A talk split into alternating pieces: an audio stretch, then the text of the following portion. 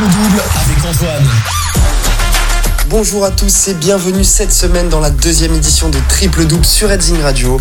Nos clubs français ont eu du mal cette semaine. Retour sur la Roca Team de Monaco qui s'est incliné lourdement en Euroleague face au Virtus Bologne 83 à 59.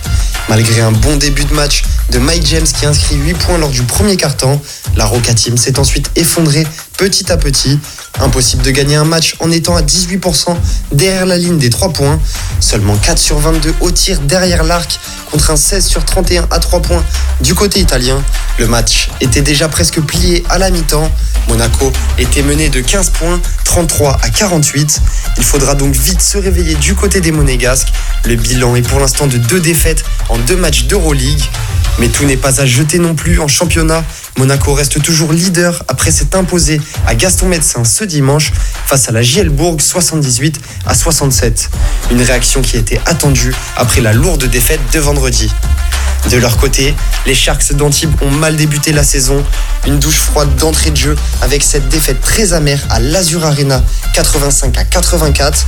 En toute fin de match, à moins de 5 dixièmes de la fin, Jason Chikambu est venu crucifier Antibes avec un shoot fou au buzzer. Une défaite assez méritée au vu de la rencontre.